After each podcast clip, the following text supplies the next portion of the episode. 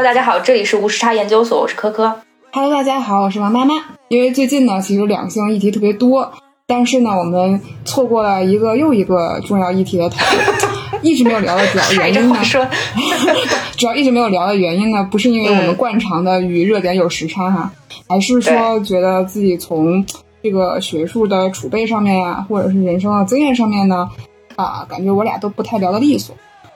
但但实际上呢，感觉生活里面，在这个议题之下呢，我们会经常跟异性有一些讨论吧，但是吵呢也经常吵不赢，就多少有那么一丢丢沮丧，是吧？然后然后另外呢，就是个人情况啊，科科大家知道了，咱们聊裸婚那期就提到了哈，就是科科前去年下半年领证了，是吧？然后对我呢，这还没有来得及在节目里面说，就我在四月份领证的。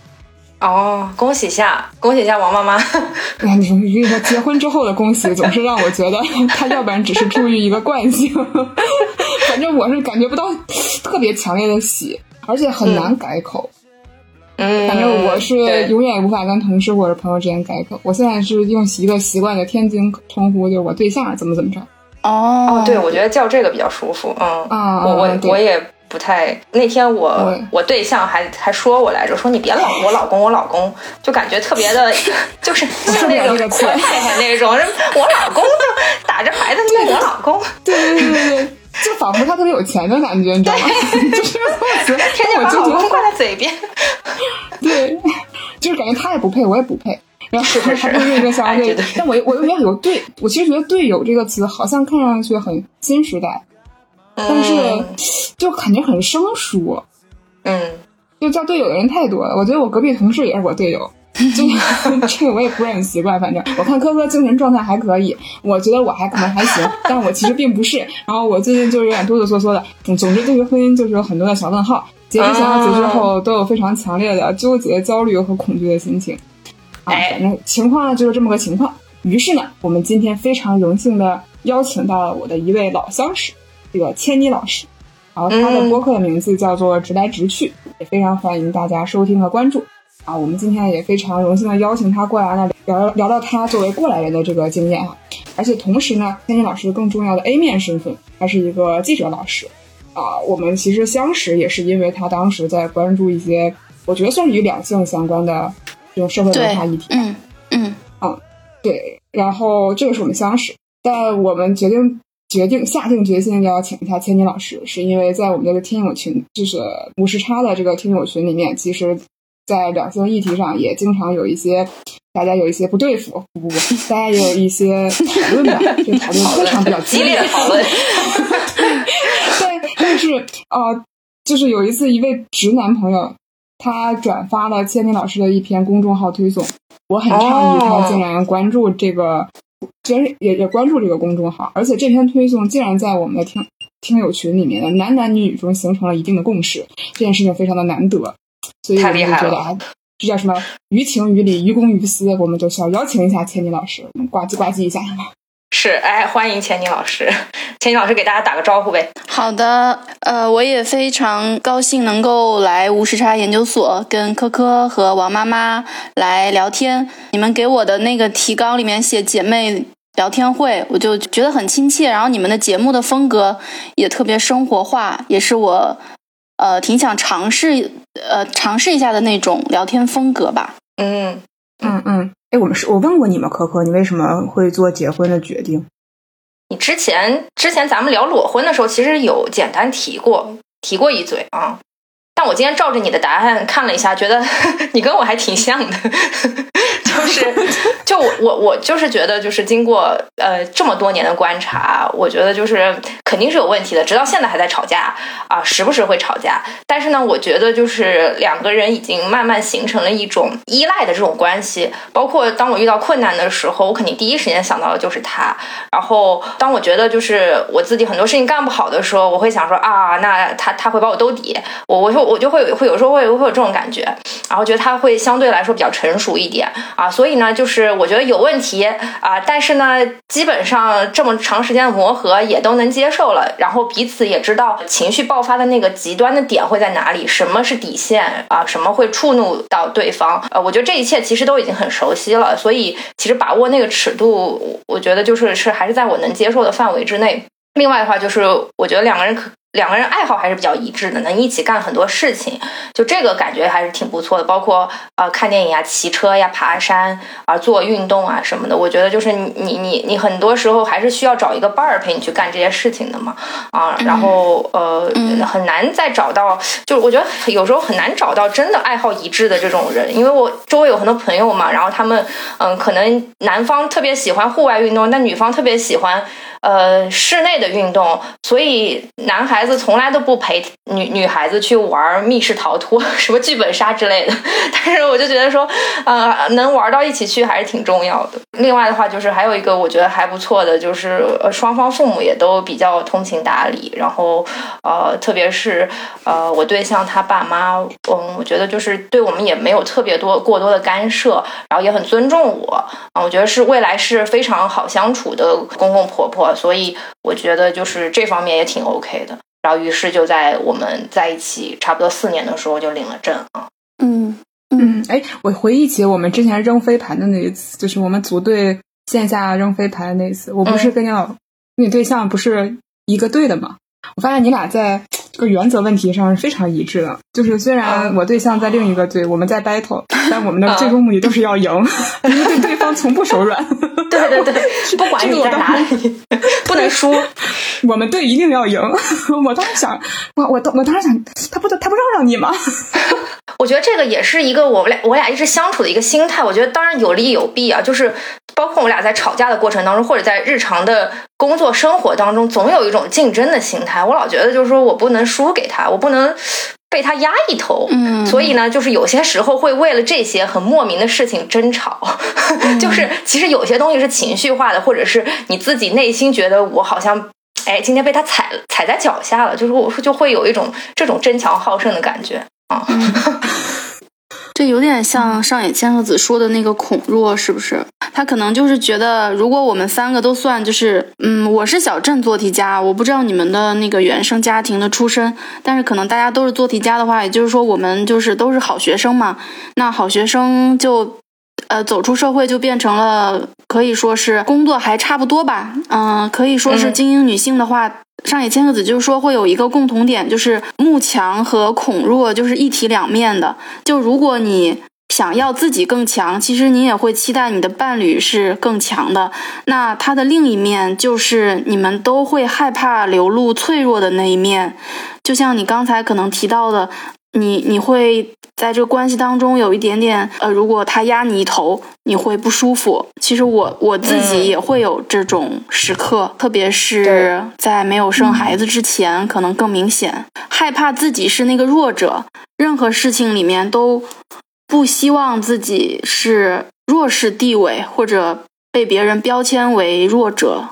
对对，而且不希望被定义成是一个需要依靠男性，或者是在这段关系当中是我付出的更多，或者是我对他更依赖的这种说法吧。对我，我觉得我就是其实一直都在避免这种事情。嗯，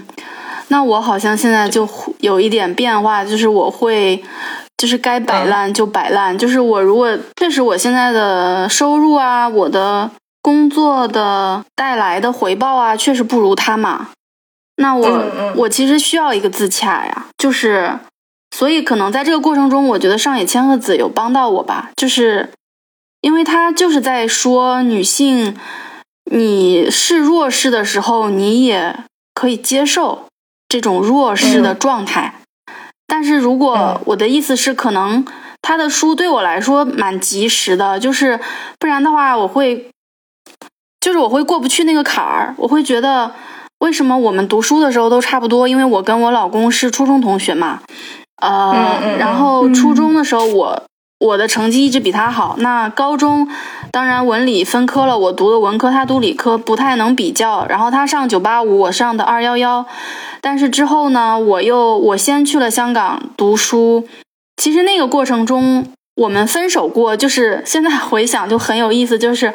他好像就呃，我觉得他有点不如我了。然后我马上对他的那种爱慕可能就有点消散了，就是有点，我觉得这个就是一种啊慕强的表现吧。就是我一下子比你强了，那我马上就你对我的那个魅力就丢掉了一大半。明白。嗯，就是我们两个经历过这样一个过程。那后面他又为了，就是我是原因之一，不是全部的原因。他也去了香港做 RA，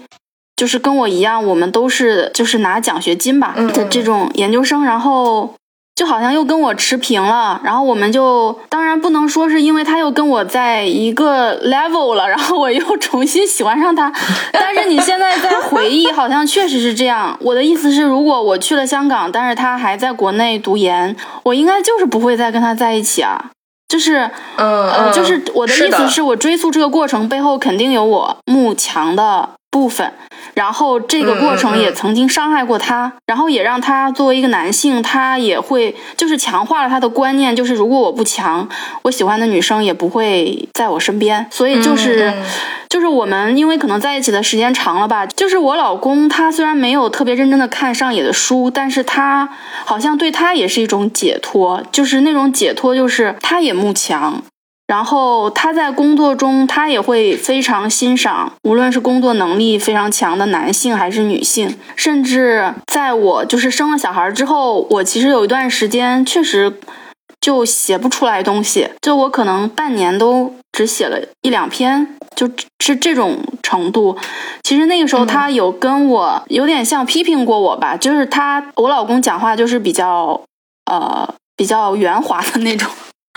就是，但是他就他就会，嗯，他会提到他的一个同事，就是不经意间他说，啊某某某好拼啊，就是那个某某某是一个女性，是一个女性，然后而且这个女性呢，我也认识，并且她跟我生小孩的时间差不多，孩子也差不多大，然后我我老公就说她好拼哦，然后啊工作到几点几点，然后又发了什么什么 paper，他们都是学术圈的嘛，其实我们的工作性质差不多，都是要不停的。写论文等等，就是当然我是写稿子，他们是录 paper 嘛。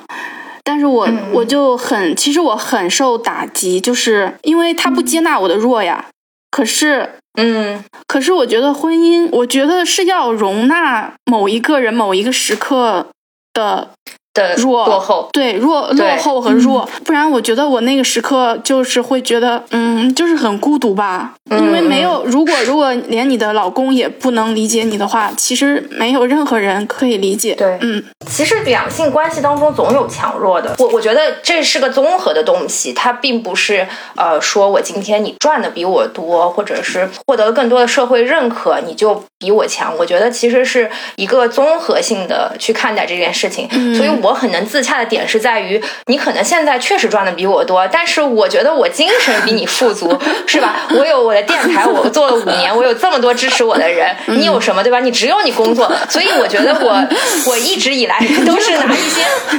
以己之长比他人之短，所以我这个人特别的多，对吗？对，所以所以科科很能那个自自我去找补那种感觉，是吧？对对对对对，自己能化解。是的，是的，我这人。心态比较好，就比较乐观啊，所以所以这方面的话，相对稍微想得开一点。我刚刚觉得这个两个，就你们两个说的那个模式，特别像是《倚天屠龙记》里面那个胡青牛和王难姑，每天都在 battle 自己的医疗水平和下毒水平，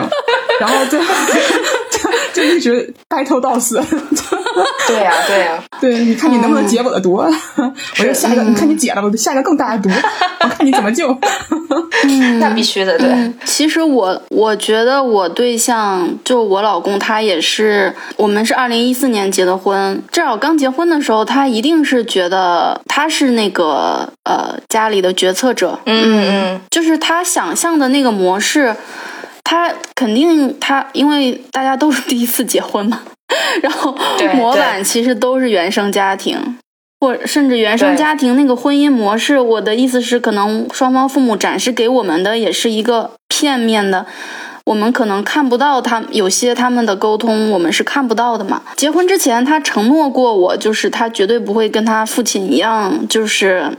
不做家务，因为我老公的家庭就是怎么讲呢？就是有三年的时间，我老公读高中那三年，因为我婆婆她在，就是她她的工作的原因，就是要要异地吧，所以说我公公给我老公做过三年的饭。就是你从这个角度讲，他也不是什么都不做，但是其他的时间可能就是我我婆婆承担的会比较多，就比如说家务啊，然后做饭啊，然后。包括可能就是家里那些操心的事情，比如说装修啊这些事情，我都是我婆婆来打理的。我觉得他们六零六零年代的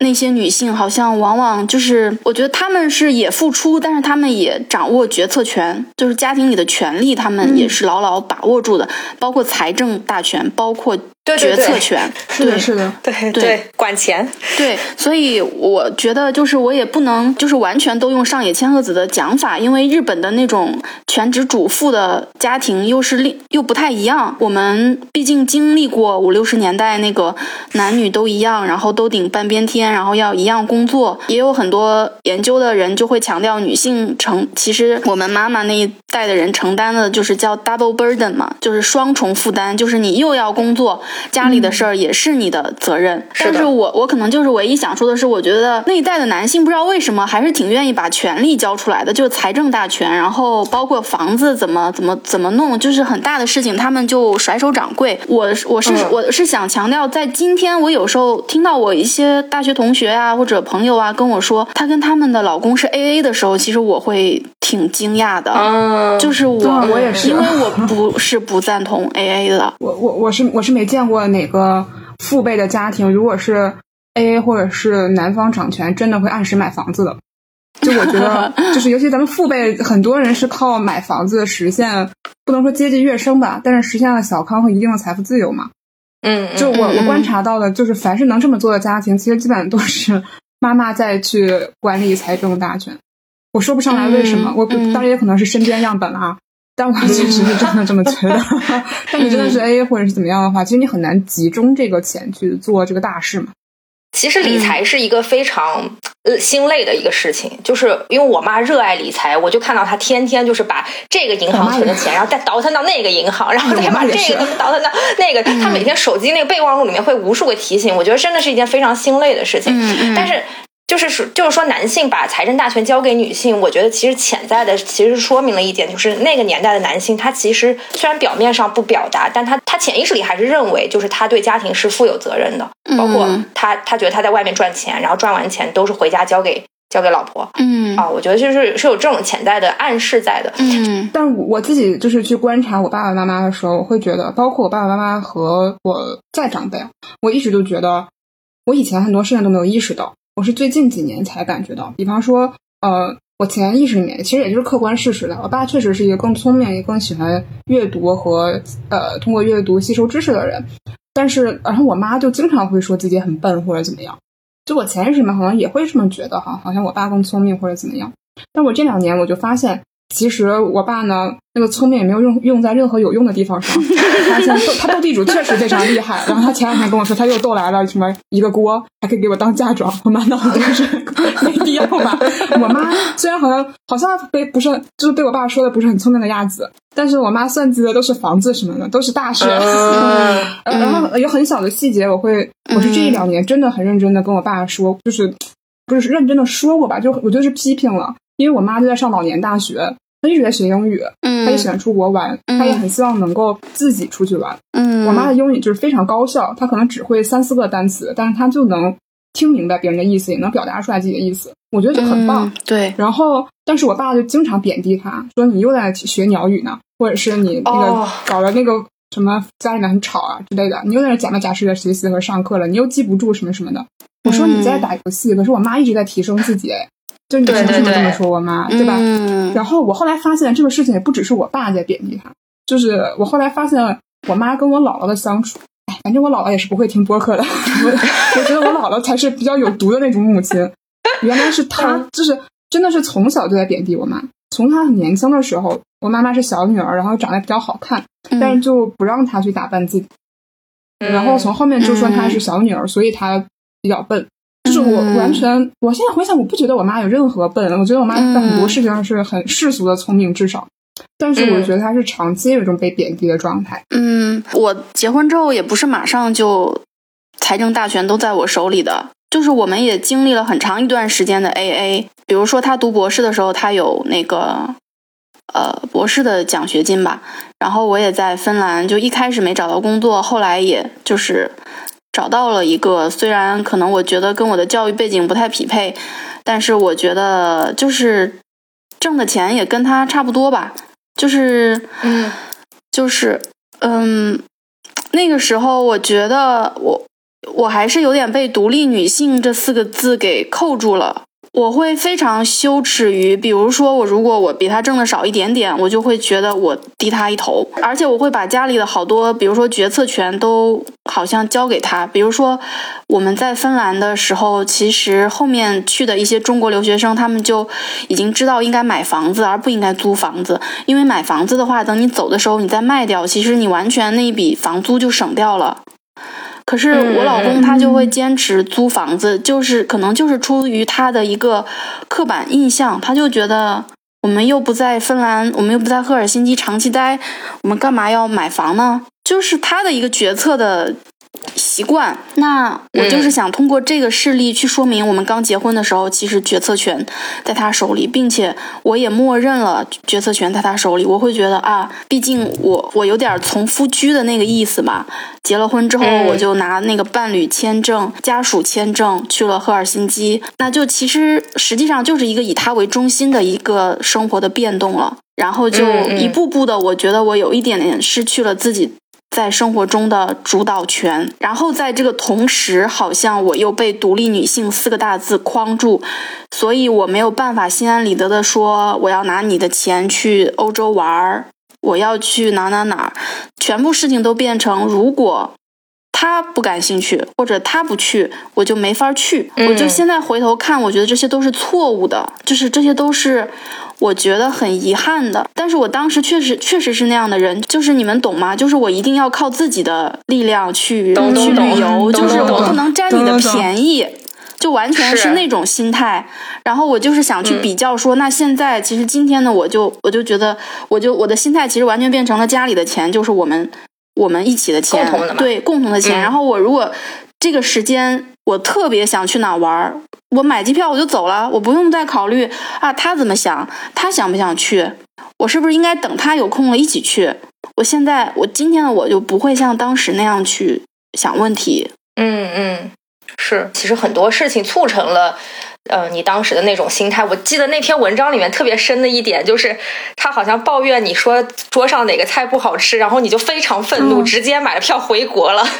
我觉得那也是 积累了一段时间，性格很刚烈，就是积累了一段时间，肯定不是突然一下子，肯定是类似的事情。是。我觉得在中国大陆长大的，特别又是北方长大，因为南方我也说不好哈。我跟我老公再加上又是河南，你想想，这本来就是重男轻女的重灾区啊。就是我我刚结婚的时候，其实我老公他让他写那篇丈夫口述的时候，我说你确定了我要发表了？其实他是有一点羞耻感的，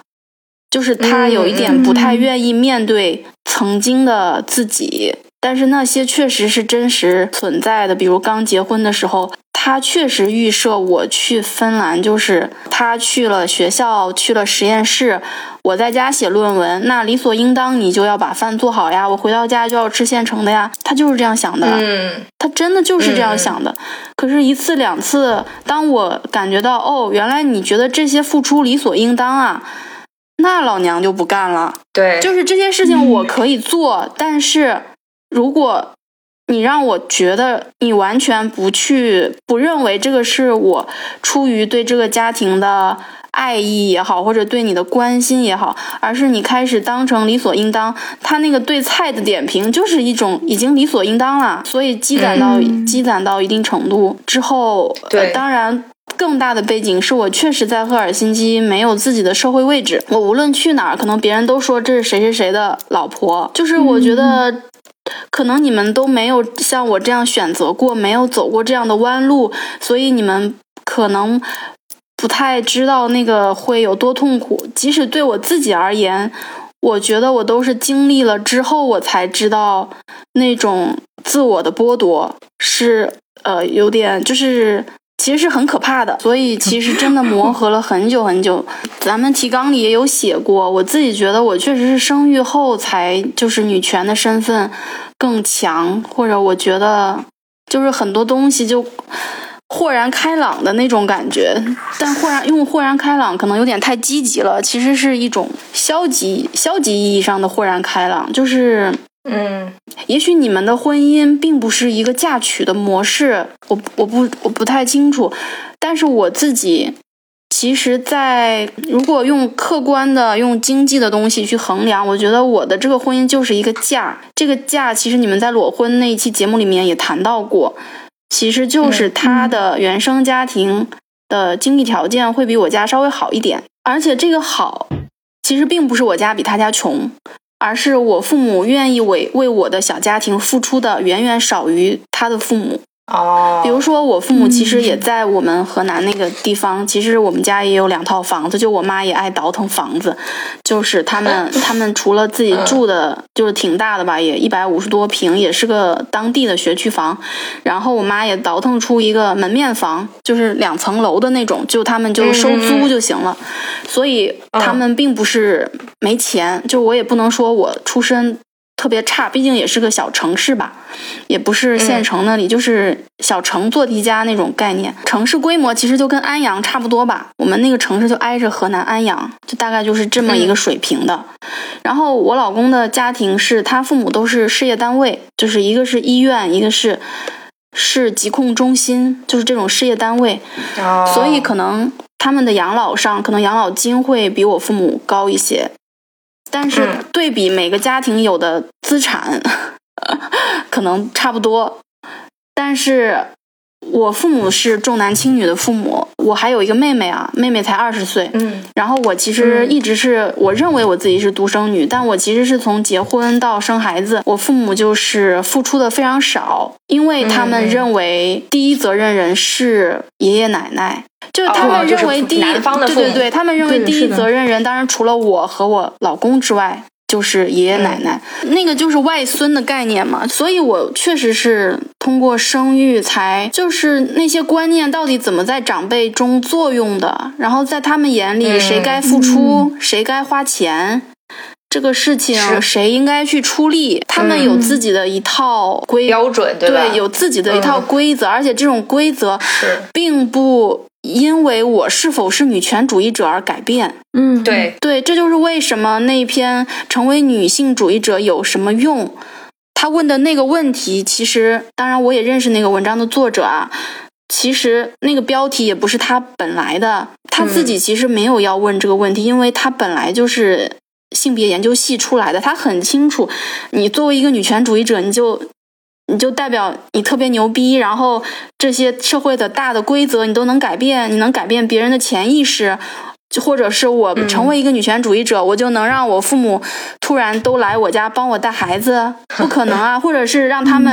就是我在结婚那一刻，他们都呃，他们也觉得我要拿出很多的钱帮我的女儿去凑一个首付，我改变不了这些东西，所以可能我的家庭情况让我。这种典型的父权制家庭，其实说白了就是典型的父权制家庭。我老公也是成长在典型的父权制家庭，就是我觉得我该吃的苦、该踩的坑一个也没少，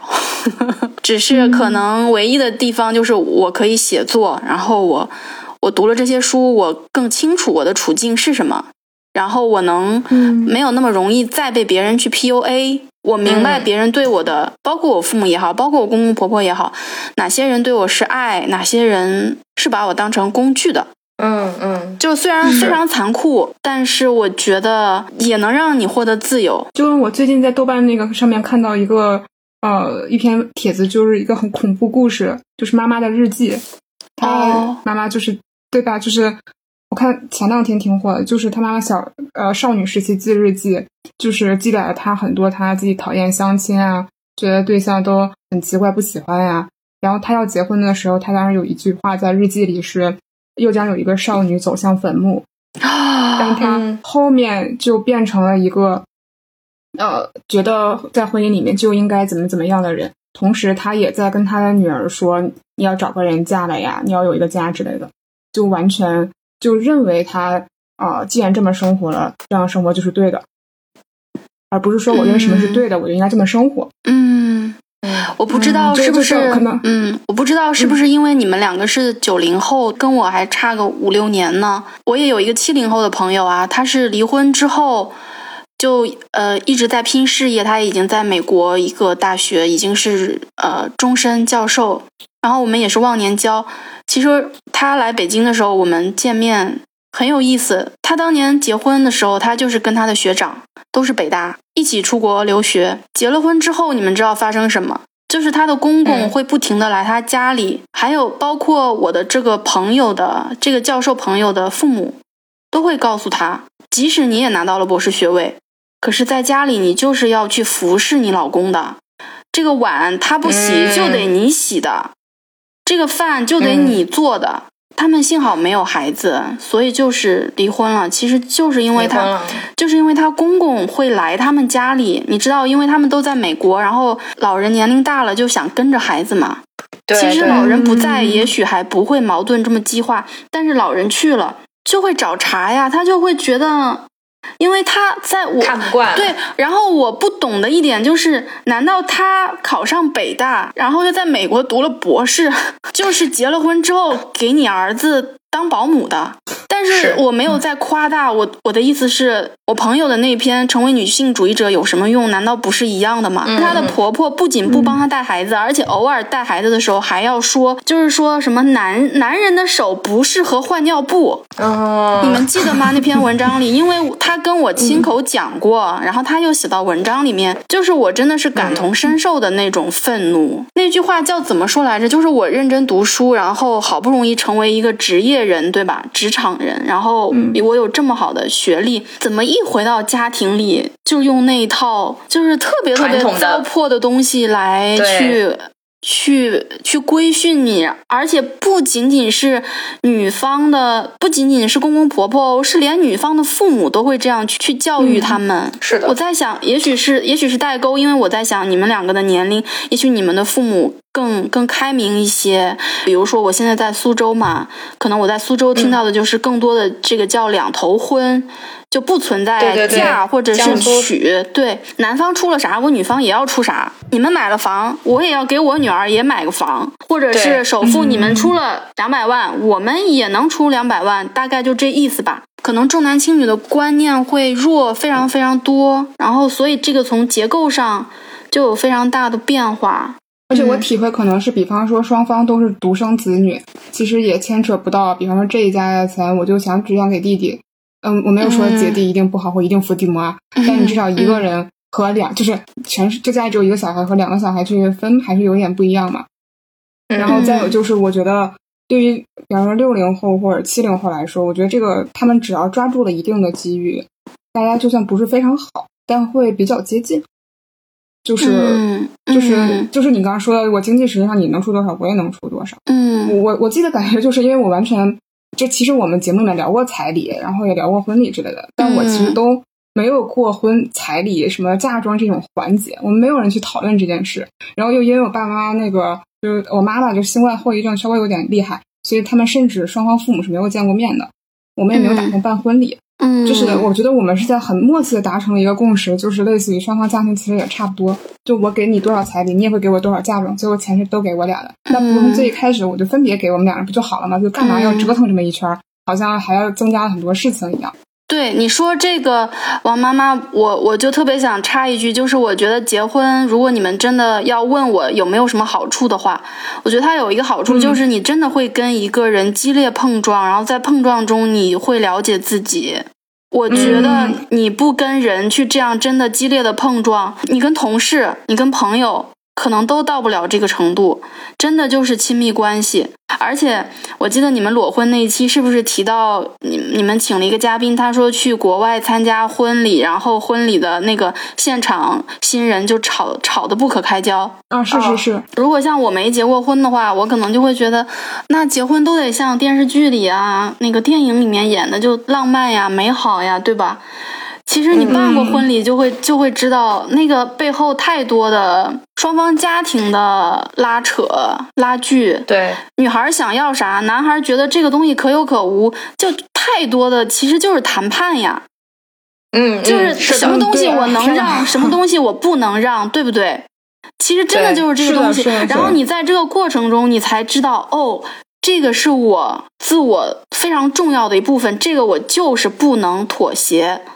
然后那个事儿，我觉得还好，就是可以去让。所以我就觉得，其实每个人都在算账的。而且是，而且是六个人都在算这笔账，而且是对每个家庭在算账。对，对对对。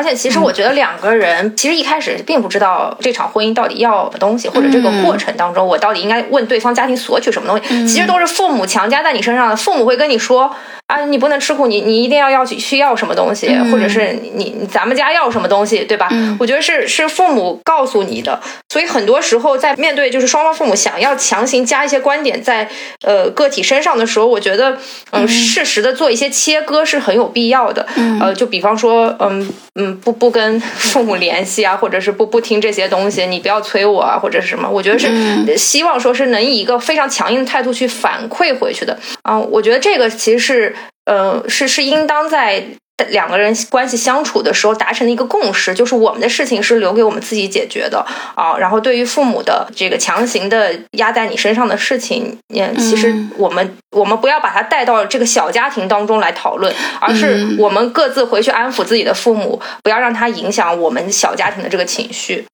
我觉得这个是不是会是一个比较好的解决办法？嗯，我觉得可能因为科科，你你是不是还没有生小孩，对吧？对我没有，嗯，都没有。那你就是你有有设想过，如果你生下小孩之后，就是谁你会是雇佣育儿嫂的方式，呃，去就是说保住你的工作，还是说会有你妈妈来帮忙？这个就确实是当了妈妈之后才会知道很多。很多这些特别具体的事情，可能都会摧毁你的生活。其实咱们已经很丝滑的从结婚过渡到了生育，是吧？我觉得还挺丝滑的。然后不知道你们有没有看过《三联生活周刊》，他发过一篇应该是匿名的一个个人的自述，呃，他是呃标题大概是说，婚育之后的女性想继续自由。真的很贵，好像大概是这个标题吧。哦，我看过这一篇，我这个这个我外我好像还四处分享过。就这个是我最最担心的事情，因为我觉得，就比方说，我们都去说伍尔夫的名言，说女性如何从事能写小说，就是她有多少多少钱和一个可以随时关上的房间的门。但事实上，如果你有小孩，你就不存在这个门了。嗯，对，记得三联发过类似的两篇。其中还有另外一个自述，我记得那个女女性就特挺，她就直接在家对门又租了一间房子，可能她家本身有有一套房吧，然后对门那个就是租的，就是她就是为了实在需要自我的时候，她就哦到对面去，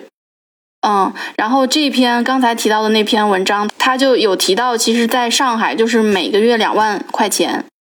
这个两万块钱就是育儿嫂的工资，大概就是一万吧。但是呢，你在找育儿嫂的时候，我跟好多朋友聊过，其实我自己是前前后后应该都用了有十几个才找到嗯合适的。然后那个阿姨是固定下来在我家大概做了一年半，但是在那之前就真的各种不靠谱的都有。对。对，有什么做着做着牙周炎，然后口臭不止的，就是你就啊，对，然后你就你这种你就得让他去，然后他还觉得那个你要让你对你嫌我有味道，你就是好像那意思是医疗费还得我出，然后也有那种做着做着就是阿姨她要挑更轻松的家庭，我老公就说是。他说他觉得我们家是育儿嫂鄙视链的顶底端，就是因为我们家没有老人嘛，我们后面就只有我们两个人。那阿姨就会说：“哎呀，你们家没有老人，你们的你们确实比别人家辛苦。”我们就真的，所以就就是你懂吗？就非常多这样的问题，都是你自己走过一遍你才知道的。然后，对对，然后确实有两个阿姨，应该就是就是她不想在我家干，也许她就是觉得累，或者是觉得我家孩子太活泼等等都有可能啊，各种各样的原因，她就会找一些理由吓唬。她可能会说他们家老人生病了，她得回去，或者她自己腰疼什么要回去做治疗之类之类的吧，就会找一些理由吓唬，就各种各样的原因。然后中间还遇到过。特别不靠谱的阿姨，真的，她中午十二点好像必须要去看股票还是什么，就是 就是她会把孩子带出去，然后就偷偷的看股票。然后刚来我家两天，我当时因为我特别需要家里没有小孩，因为我也在家工作嘛，我就说你带孩子在小区里面玩一会儿。其实我的分离焦虑非常强，就那么小的小孩交给一个刚上户的阿姨。我们家又没有老人，你想想，可是我又需要自己的时间，我才能工作。如果孩子在家里，我根本无法工作。嗯，结果那个阿姨就带孩子出了小区，去了别的小区玩。然后是因为下雨了，她回不来，她才给我老公跟我们俩打电话说：“哎呀，宝爸，我们在对面。”就我们特别生气，就是他完全就不听你，就是你知道。我们这种年轻人的家庭里没有老人，这些阿姨就她也会用这个去拿捏你，因为她知道你离不开离不开她。对，对，她看到你的生活多么的艰难，你要在工作和孩子中间 去辗转腾挪，而且你没有缓冲，你你让她下户，你再找新的人，又是重新适应，完全一个新的人，重新建立信任。所以我当时那个阿姨一年半，她的工资从六千五涨到八千五。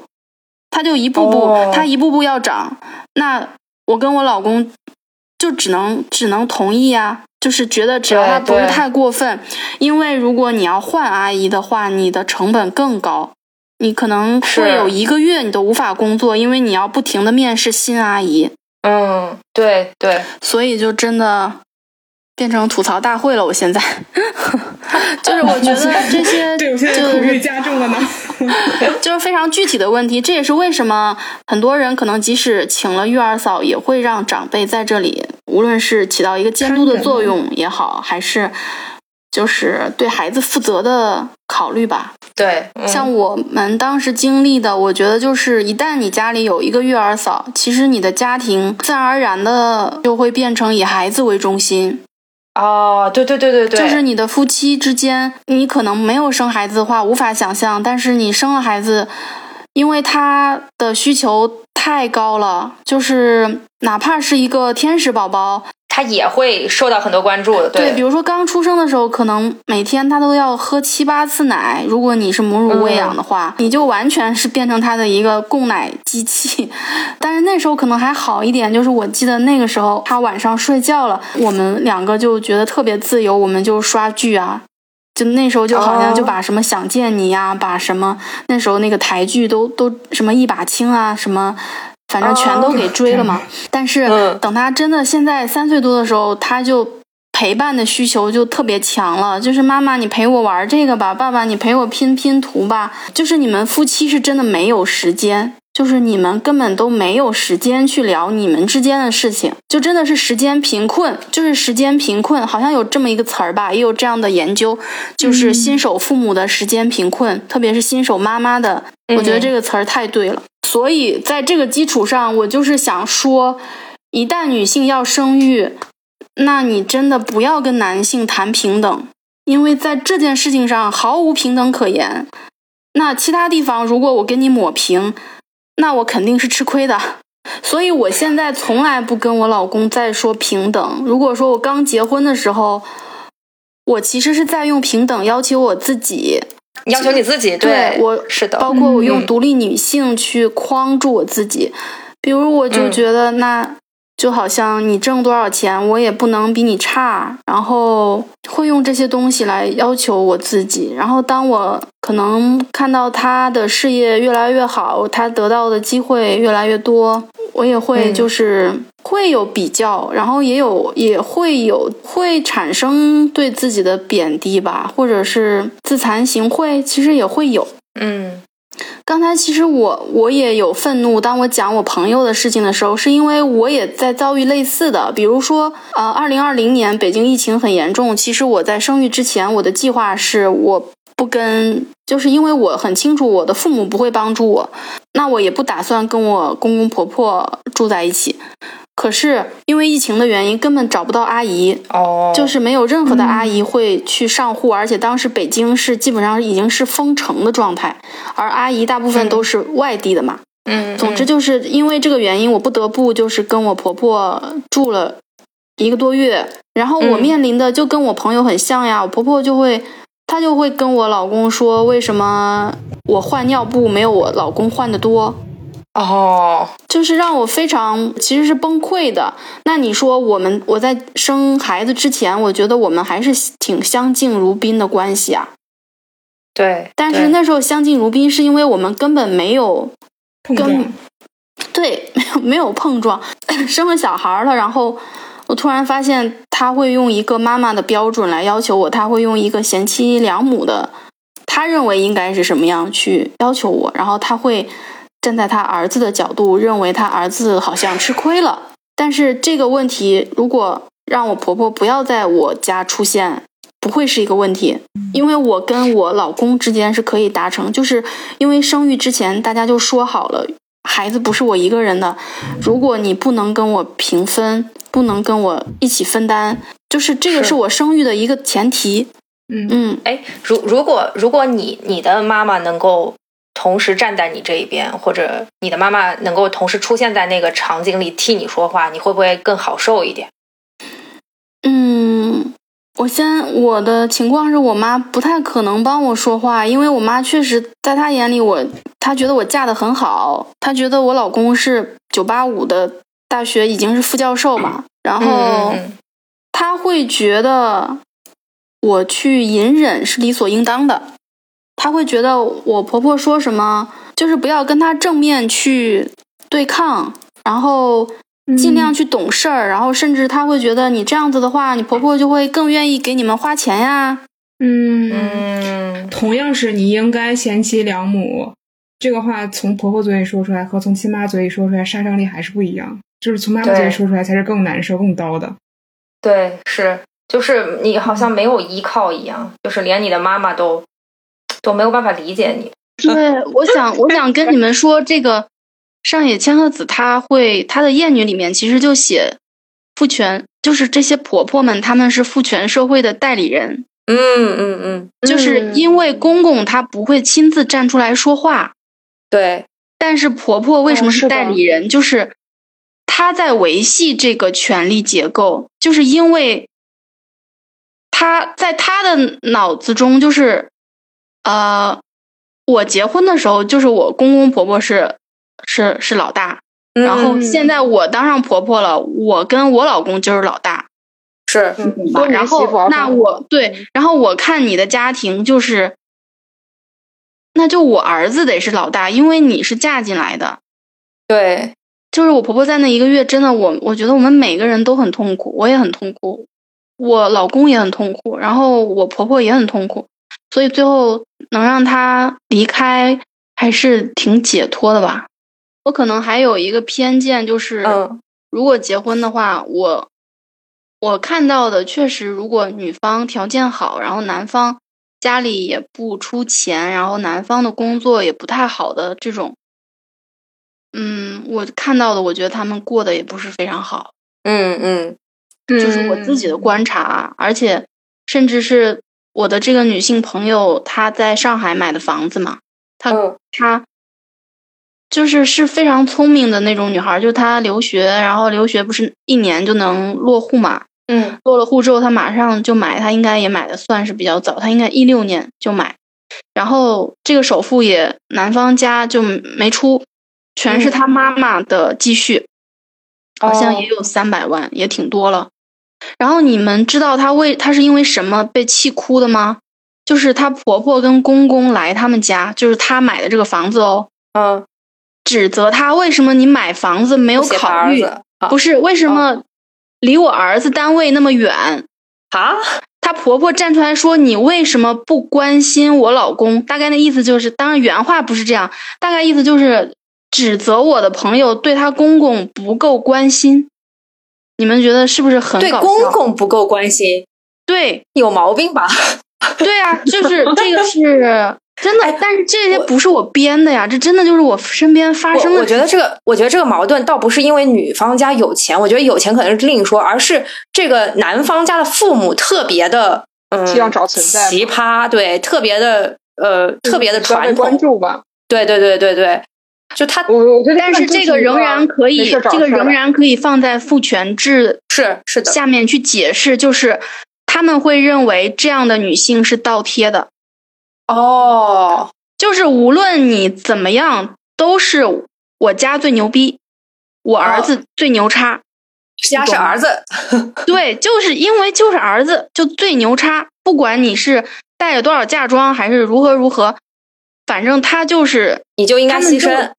对他们就他们的这个脑子就是 就是这样想问题的，你懂吗？包括那个。成为女性主义者有什么用？她那个那个文章，它里面也写了，她的婆婆是潮汕嘛，潮汕人嘛，对对，那就都真的就是类似的呀。然后这个东西，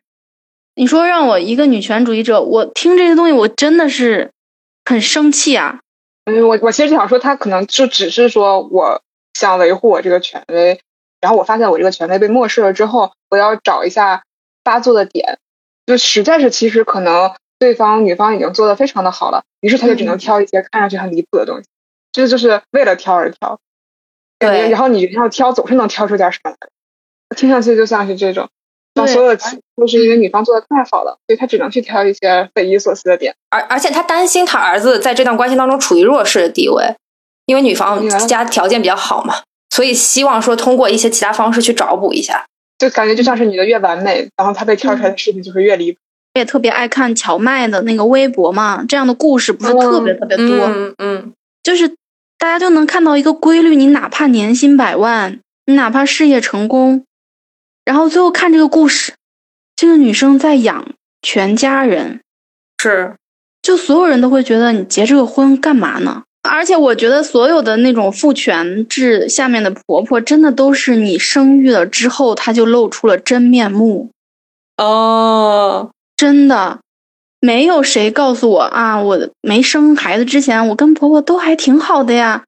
一生孩子，我觉得这个婆婆就露出了真面目。不知道她是不知道是出于什么心态，也许就觉得你你会被母职绑架了，你们没有那么容易离婚了等等。不知道，也许我的想法很阴暗，但是我身边我看到的、听到的。有的是生一胎的时候，有的是生二胎的时候，是不是因为其实没有生孩子之前，很多事情，呃，也不会牵扯到说谁应该付出更多，谁谁应该承担更多责任，而到了生育这个事情的时候，呃，婆婆会倾向于认为说，妈，你作为母亲就是应该承担更多的责任的。然后，当他看到他自己儿子可能他觉得他替你做了一些什么事情之后，他就会表达出他强烈的不满。对这件事情，我爸怎么分析呢？他说。他我爸的就用经济原因来解释，他说那首付你婆婆出的多，所以他就不平衡啊。我爸就就这样说的，他意思就是就是买房子首付他们出的多嘛，我们家出的少嘛，就是在他眼里我就是嫁到他们家，那你嫁过来哪有你让我儿子多干活的道理？其实就是这个意思吧。我记得我当时就是我跟我婆婆，其实现在已经是不太联系的关系了。嗯嗯，就是有任何事情，比如他想看孩子呀，都是我老公去去处理。然后因为确实挺不愉快的。然后我记得他跟我说过，就是让我下定决心，确实没有办法再跟他同处在一个空间里。就是他跟我说，女人这一辈子就是要为老公活，为孩子活。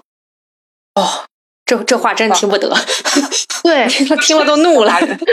对我现在真的就是清清楚楚的记得那天我老公不在家，只有我，我和我婆婆在家，然后她抱着孩子，然后她坐在沙发的那个位置，我坐在餐桌的那个椅子上，然后我清楚的记得那一刻我们各自坐的位置，我清楚的记得他说完这句话，我觉得到此为止吧。嗯。是的，所以你当时是怎么反应的呢？就是你怎么回应他这个话，还是就没有回应，就只是下定决心我们不要在一起就好。我们家有一个大前提是我婆婆，我觉得她有点擅长情感绑架吧，就是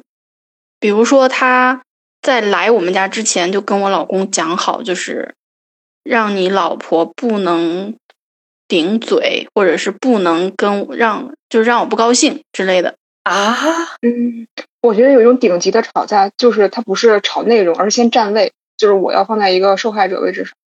或者，对他受害者位置是他是一个癌症病人，他他得过癌症，然后康复，所以你不都不要惹我生气。对，但是他康复其实也站位是最重要的。对，他也已经康复十年了嘛。哦，就其实没啥了。但是这个东西就你懂，就我们作为晚辈，他永远是对我们作为晚辈，其实就是被拿捏住了。是的，是的。然后我也确实已经答应了我老公，就是不能当面跟他起冲突啊。对，所以我就憋出内伤啊！你让他有点结节，算谁是这种感觉 啊？不能长结节，好像一不小心又又分享了很多。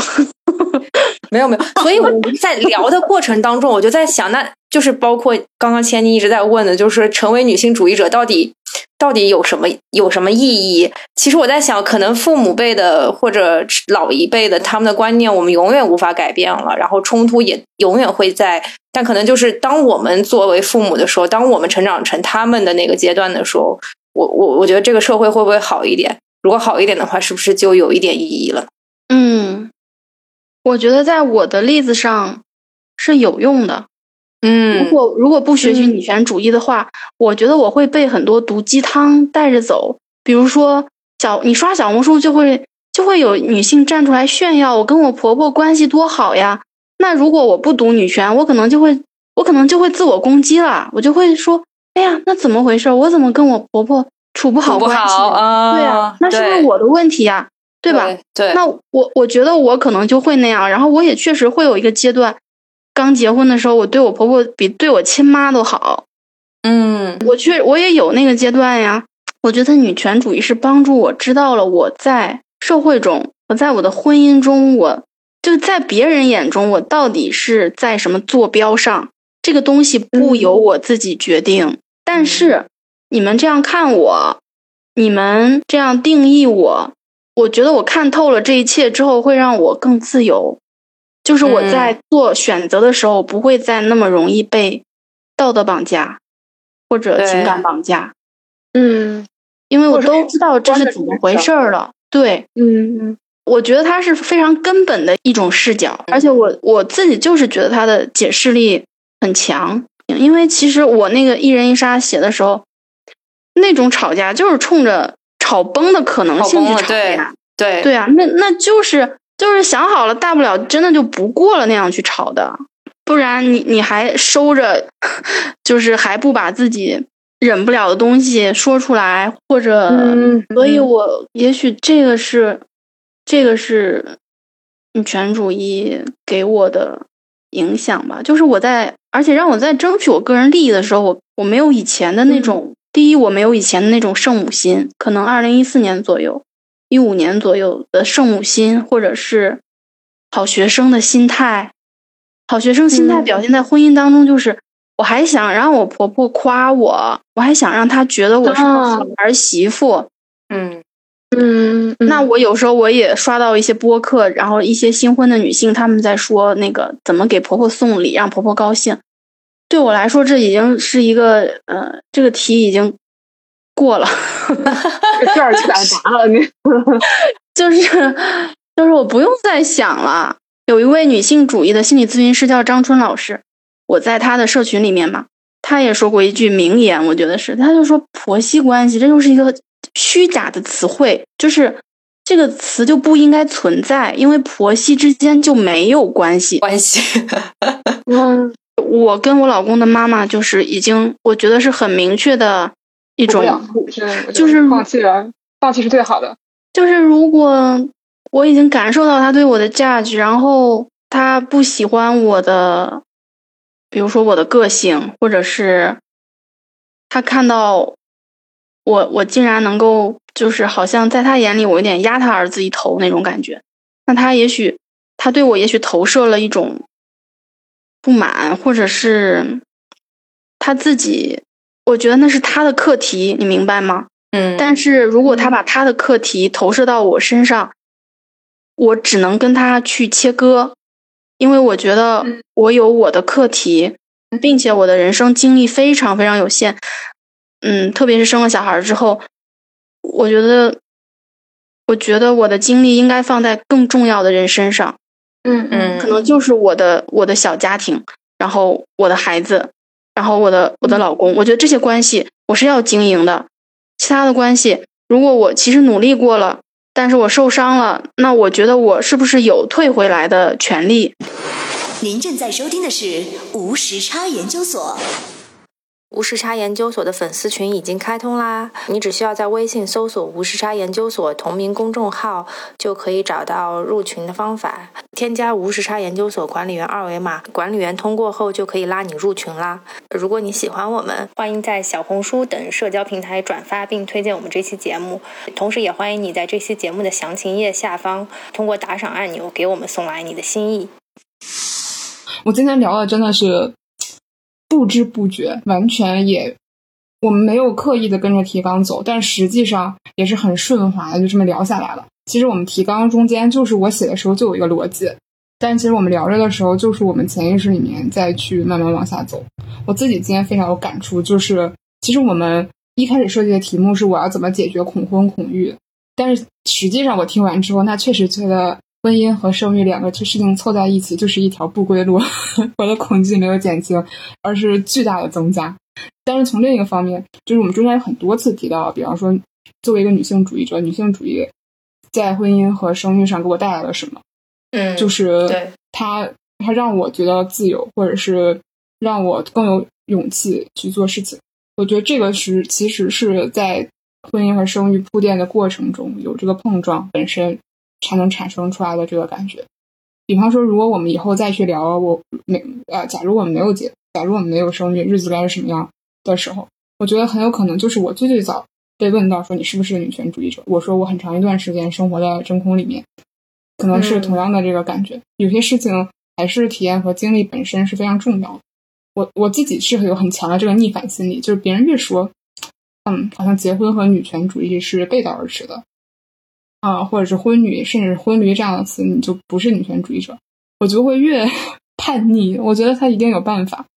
他一定是可以试一试。然后，如果我不去试一试的话，他好像这个问题就永远没办法得到解决。这是我自己一个非常原初的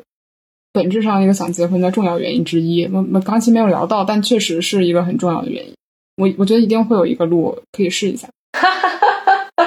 嗯，对，这个中间其实前你也不断的提到上野千鹤子书带给他的一些力量，然后我觉得这个其实是我听完这期节目之后比较大的收获。很多时候我们可能呃因为某一些过去的观念的一些禁锢，我们不敢去成熟的表达自己的观点，或者不敢去大声的表达自己的对于某件事情的不满。啊，我觉得很多时候我们是。自自我压抑了自己，但是今天我觉得确实听到了很多啊，你可以有不同选择的方式吧啊，我觉得是是我我希我也希望说这期节目也能够真的带给我们的听众朋友很多啊不一样的呃感悟吧和收获啊。嗯，我觉得我想要说出来，是因为我觉得我应该没有那么特殊，就是我认为你像女权主义现在如此的。可以说是如火如荼这种星火燎原的状态，那一定是包括我这篇文章，其实完全是讲我自己的故事。它在我的公众号里还算流量还不错的，也快要一万阅读吧。嗯，我我觉得我应该也不是那么特殊的人，一定是我就是我的意思，我不想去卖惨，或者我更不想被同情，因为我觉得这就是我的生活，这就是我面对的问题。嗯，我把它说出来了，我把它看明白了，然后我也找到抓手了。我怎么样去保护自己？我怎么样让即使结了婚，我也不完全失控，不完全失去自己的主导权？然后我的老公也从一个可能不太有点大男子主义的人变成。能够给我提供情绪价值的人，能够主动说：“今天我我带孩子，你有采访你就去，你就去做，对吧？”就是我觉得这都是女权主义带给我的，都是无论是在网络上跟姐妹们的聊天，还是去看书、看别的人的经历，而且我最终。可能我之前做过一个播客，是讲如果能不结婚就不结婚，但是这个事情的另一面是能够不结婚是一种特权，嗯，因为这个背后意味着你的可能社会资源、你的经济资资本都到一定程度了，你不需要这个婚姻去支持你。最后就是我也想告诉，如果比我年轻的女孩就是。就是我最后那一刻，我觉得这个婚姻还可以的，是当我老公跟我说，就是他还是喜欢我，就是他可能见过我非常愤怒，然后非常已经歇斯底里的那一面，可是他还是觉得他还是喜欢我的。我觉得，可能这个就是这个婚姻暂时还可以继续下去的 最重要的原因吧。所以就是还是最还是很情感的部分在维系我们。对，嗯，对，一段关系是的，嗯，对，所以这也是见过彼此最歇斯底里的一面之后，我觉得还是可以互相包容，对，接受，互相互相原谅了，对，互相原谅了，互相谅解了，知道你身上的伤，也知道我身上的伤，然后愿意继继续拥抱彼此。我觉得这也是刚才王妈妈讲的那个，为什么我也不太习惯用队友，因为我觉得我们之间是有情感的，队友更像是。是就分工，就是为了孩以孩子为中心的分工。我想要的婚姻也不是那样。嗯嗯，那今天非常感谢千妮老师做客无时差研究所。如果大家听听到这期节目有什么嗯有共鸣的或者有想聊的，也欢迎大家积极在评论区留言啊。对，欢迎欢迎关注直来直去，直来直去多更新，流量来了。好好好，千妮老师的公众号好，千妮咖啡馆。对，好，对。好，拜拜。那就到这里啊，拜拜，拜拜，哎。